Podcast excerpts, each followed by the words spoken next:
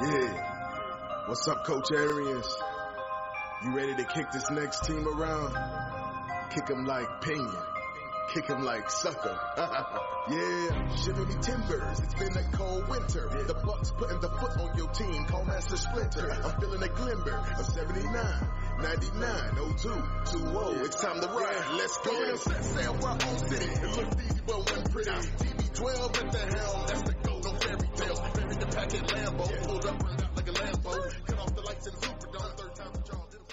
Eu não sei vocês, mas em momento algum eu duvidei do Bucks, mesmo quando o jogo tava 28 a 25. O jogo foi muito parelho, certo ponto do jogo, mas depois a gente apertou, colocou a quinta marcha e foi embora.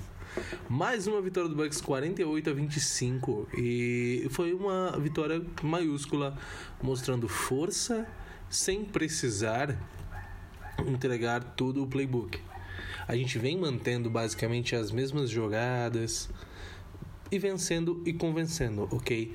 Tom Brady mostrando todo o seu potencial com 5 touchdowns, 276 jardas lançadas e como o Matt Ryan joga quando é contra o Tom Brady.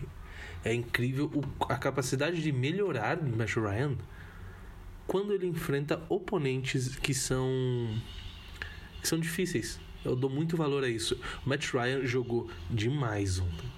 Foi. E, eu sinto muita dó porque a, o time de Atlanta é horrível, querendo ou não. Ele lançou três interceptações, sim, mas. Uma por mérito defensivo, duas por, por azar. Porque a bola defletou e acabou caindo na mão de Mike Edwards, que não tem nada a ver com isso e aproveitou para fazer duas interceptações, anotando é, duas interceptações e ficando muito feliz. Bom, a defesa está precisando disso, porque a gente vem com um problema na secundária. E problema esse que está sendo corrigido com novas contratações, tá? Vai entrar Pierre Desir, que é um cornerback conhecido até, jogou nos Jets por muito tempo, e o safety Chris, Chris Harris, que jogou por Dallas um tempo, mas nada demais. Tá rolando uma polêmica com Richard Sherman no Bucks. Não sei se eu gosto muito da ideia. Richard Sherman é mais um cara que mostrou-se potencial, principalmente no Legion of Boom de Seattle, mas ele vem declinando faz muito tempo. Quando o 49ers no Super Bowl contra o Chiefs, ele tomou um passe nas costas que foi muito marcante. Isso mostrou um pouco o declínio dele e no ano seguinte ele acabou se lesionando, não jogou tão bem assim. E tem esse ano ele tentando se estruturar, pegar um time de novo, mas a gente não tem espaço. Eu acredito que ele não venha para o Bucks. Se vier, é uma aquisição ok, não vou contestar, porque qualquer tipo de reforço, principalmente na secundária, com o Shamorf Mutkin ainda machucado, mas particularmente é uma contratação que eu não gostaria de ver no momento. Batalha de turnovers, Atlanta 1, um, Tampa Bay 1 um turnover, graças ao Tom Brady que sofreu um fumble logo no começo do jogo, não foi? Foi um fumble um pouco perigoso. Ali deu um pouco de susto, mas a defesa acabou segurando. Eu chamei a atenção semana passada para o tempo de posse de bola. Novamente, Atlanta com 33 minutos de posse de bola e o Bucks com 26.9. Isso porque é uma característica do nosso time. É pegar e resolver rápido a situação. Ah, chamar atenção para o jogo corrido. Não tô gostando de Ronald Jones.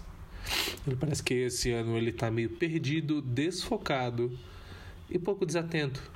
Sabe quando você lê as, as leituras do bloqueio ele sabe o que tem que fazer, só não consegue executar. Parece que o processamento dele de jogo pode ser falta de ritmo, pode ser o que for. Não tá legal. Diferentemente de Leonard Fournette, que se esforça em bloqueios, se esforça fazendo marcação, se desmarcando, abrindo espaço para receber passe. E isso você pode dar muito valor. Ele está mostrando que é um running back que deve ser bem pago. Não a ponto de Christian McCaffrey, de Davin Cook, mas ele é uma peça vital. O Fournette vem desempenhando papéis, principalmente na leitura de blitz. Estão mandando muita blitz contra o Tom Brady e é natural. Não é à toa que ele tem sofrido um pouco mais de sack esse ano. Porque é o jeito que os treinadores defensivos encontraram de parar o ataque do Bucks. Por mais que a linha defensiva seja muito forte e está sempre constantemente sendo reforçada por peças novas, ainda assim, quando vem blitz com 6, 7 homens, é difícil de você é difícil de você mensurar para onde vem, se é uma fake blitz, se é um late, um late blitz, porque pode acontecer do cara vir, parar e você achar que ele não vem, depois ele vem. Tudo faz parte de um jogo, de uma pequena dança das trincheiras. Tudo começa nas trincheiras. E Leonardo Fournette vem ajudando demais nisso, porque quando ele está em campo a gente consegue ter um, uma fluidez um pouco melhor. O que você achou dessa semana, Mariana Basso? Semana emocionante, hein? Semana emocionante, concordo com Muitos você. jogos, parece que essa temporada vai ser assim. Até jogos que pareciam que não dar em nada. Sim, Washington e Giants 30 a 29. Inclusive, que virada sensacional ontem em cima do Chiefs. Virada sem. Eu acreditava, olha, eu acreditava no Baltimore, mas eu não quis zicar, não quis azedar. Mas 36 a 35, um baita jogo. E hoje, hoje tem Lions e Packers. Espero que. Cenário 1. Se Aaron Rodgers for jogar no chinelinho, Lions vence. Porque Jared Goff não é tão ruim assim, não é o melhor quarterback dos mundos, mas não é tão ruim assim. E eles têm se reforçado. O Lions não é um time tão ruim.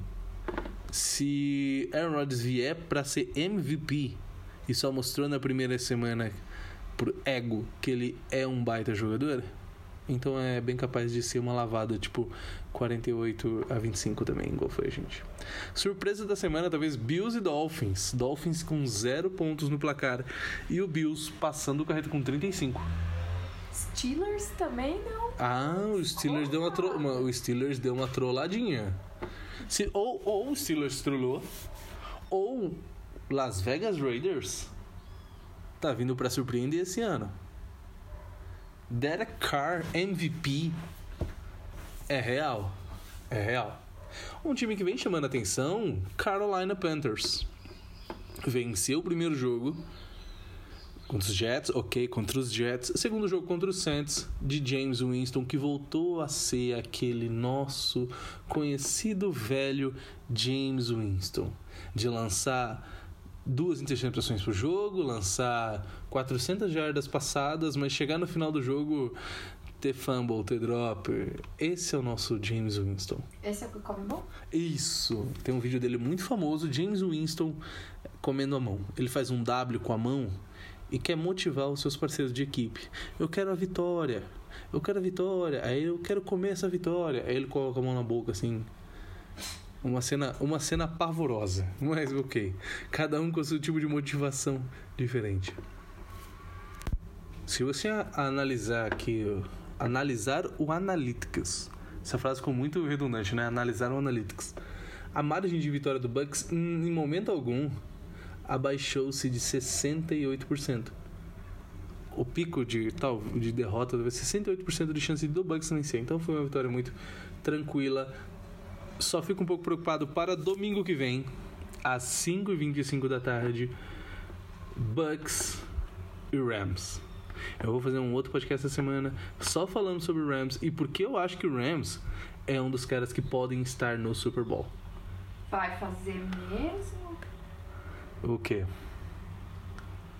O podcast? Ah, não, vou fazer, vou fazer, não, vou, vou, vou. vou.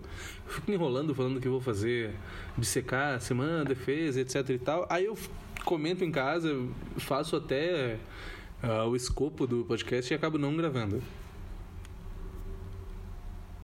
A defesa, apesar de ter tido apenas um sack, ela foi, ela foi, ela pressionou bastante. Isso foi importante. A defesa ela pressionou bastante.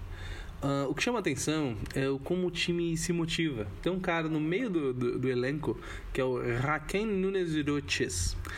Ele é de segunda prateleira, um inside linebacker. Ele basicamente joga de joga pelo miolo da linha para quando Vita Véia ou Dominic Su precisam descansar. Estilo Steve McLendon. Só que ele é um cara que motiva a equipe, sabe? Aquele cara que puxa a galera, aquele quer mostrar serviço. Ele é extremamente forte, atlético. Não é um cara mais inteligente do mundo, mas é um cara extremamente forte e atlético. Então você, torcedor, pode ficar de olho nele quando está em campo, o quanto vibrante é cada tackle que ele consegue, cada disputa que ele busca, cada jogo corrido que ele impede. Damkonsu, mostrando seu vigor físico, conseguiu o único saque da partida. Mas as pressões que nós fizemos a Matt Ryan, fazendo ele se virar de várias outras maneiras, é importante se manter isso. Falta um pouco entrar mais de Devin White. Estou sentindo um pouco de falta de, dos linebackers. Devin White e Levanta Dave. Estão um pouco sumindo os dois, isso é verdade. Mas acredito que estão segurando, estão segurando o pé.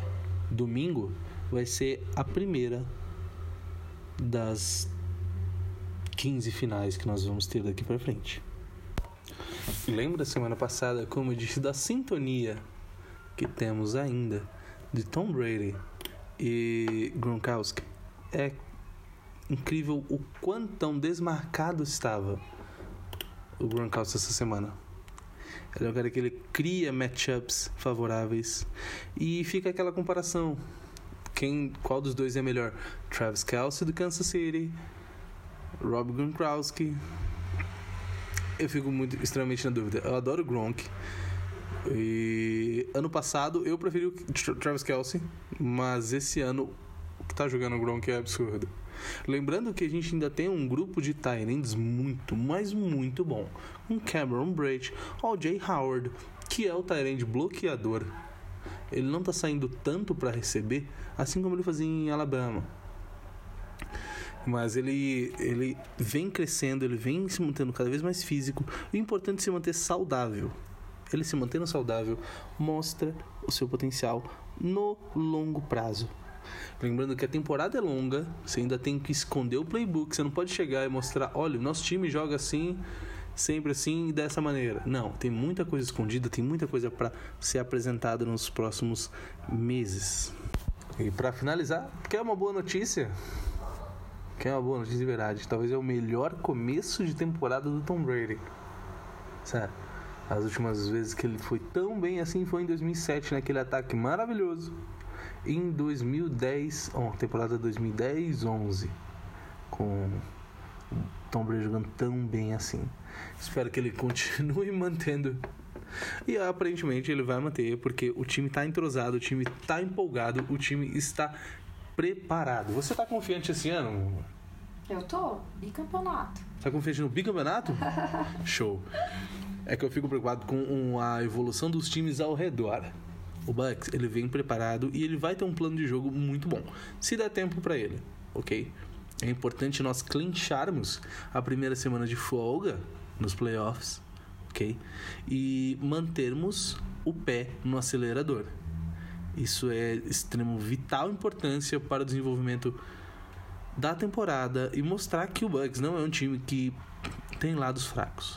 Se tem um lado fraco, é algo corrigível, é algo que vai ser reestruturado. Obrigado a todos pela paciência. Cada reprodução conta, não se esqueça disso. Compartilhe com seus amigos, né? O que, que, que, as pessoas fazem no YouTube? As pessoas dizem: ah, Deus, Deus deixa seu like, compartilhem com seus amigos.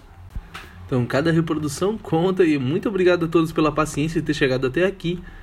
Um abraço para esses ouvintes maravilhosos desse maravilhoso time do Tampa Bay Buccaneers. E sim, vai ter podcast ainda essa semana, não se preocupem, eu prometo.